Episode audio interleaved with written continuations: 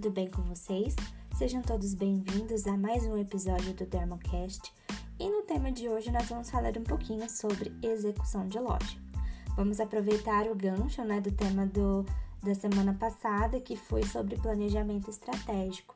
E para ajudar ainda nesse tema de planejamento estratégico, a gente vai falar sobre execução de loja é, o que, que engloba né, tudo dentro da execução de loja, sua importância e como planejar uma boa execução. Vamos começar falando sobre a importância da execução de loja.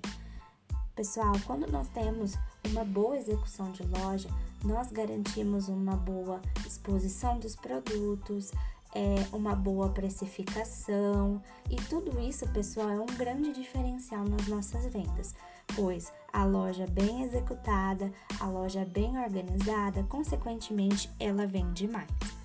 Vocês já notaram, pessoal, quando vocês fazem uma nova exposição, quando vocês fazem a limpeza da loja, quando vocês fazem a troca de um planograma, a sessão ela fica mais atrativa, ela chama mais a atenção, ela fica bem exposta e isso traz um grande diferencial nas nossas vendas e até em relação aos nossos concorrentes. Por que eu digo que traz um diferencial em relação aos concorrentes? Não sei se vocês na região de vocês têm o hábito de visitar a concorrência, o comércio ao redor da loja de vocês. Eu vou falar pela minha, tá? A minha, a gente às vezes faz visitas para ver como que tá nossos concorrentes, quais estão sendo esses diferenciais, né? E a gente observa muito, sabe? A questão da exposição dos produtos, né? Se tem uma boa precificação e tudo mais. E aí é onde você nota como que a execução faz totalmente a diferença no seu ambiente de loja. Até esse ponto, nós já concordamos que a execução de loja é muito importante.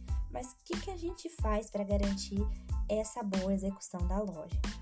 A gente, como consultora de beleza, nós temos a função de acompanhar e delegar as funções. Acompanhar nossa equipe, acompanhar se eles estão tendo dificuldades para executar, o que, que eles podem melhorar, o que, que eles podem fazer e trabalhar em conjunto. As formas que nós fazemos para acompanhar é através do planejamento, né? E da observação diária do nosso dia a dia.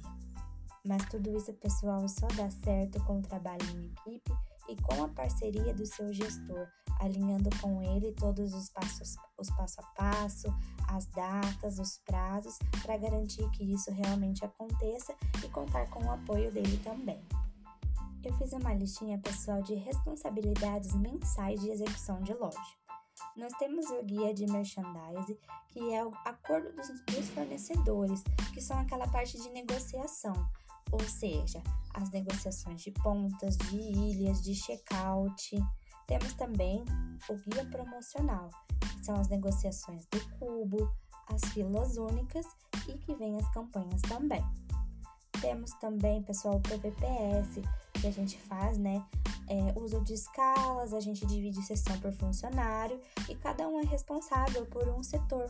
E aí, cada funcionário faz a limpeza, faz a conferência da validade, precifica e acompanha.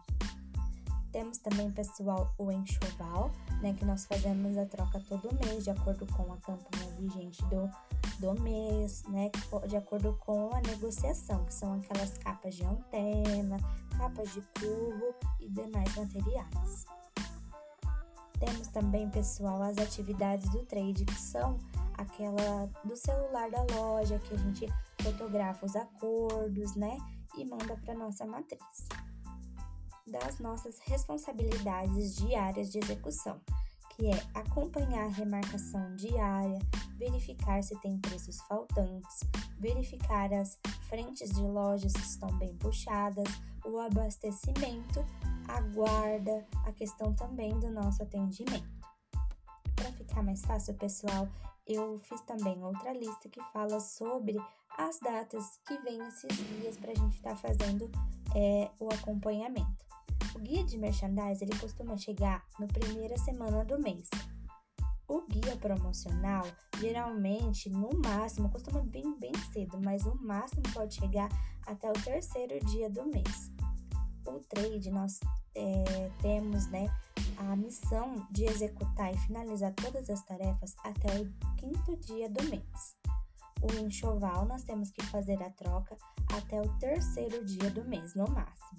O PVPS ele depende muito da loja, depende muito do trabalho do seu gestor e dos seus farmacêuticos. Eu começo, costumo, né, é, iniciar o PVPS na segunda quinzena do mês. A gestão de valor base, né, que também depende muito, né, da sua loja, da sua região, do trabalho do seu gestor e dos seus farmacêuticos, a gente começa a fazer na segunda quinzena do mês. Então, pessoal, alinhando essas atividades de execução de loja, as datas, os prazos, o planejamento estratégico, você garante uma boa execução da sua loja e, consequentemente, você atinge melhores resultados. Por hoje é só, pessoal, no episódio de hoje. Eu aguardo vocês até o próximo episódio. Um beijo!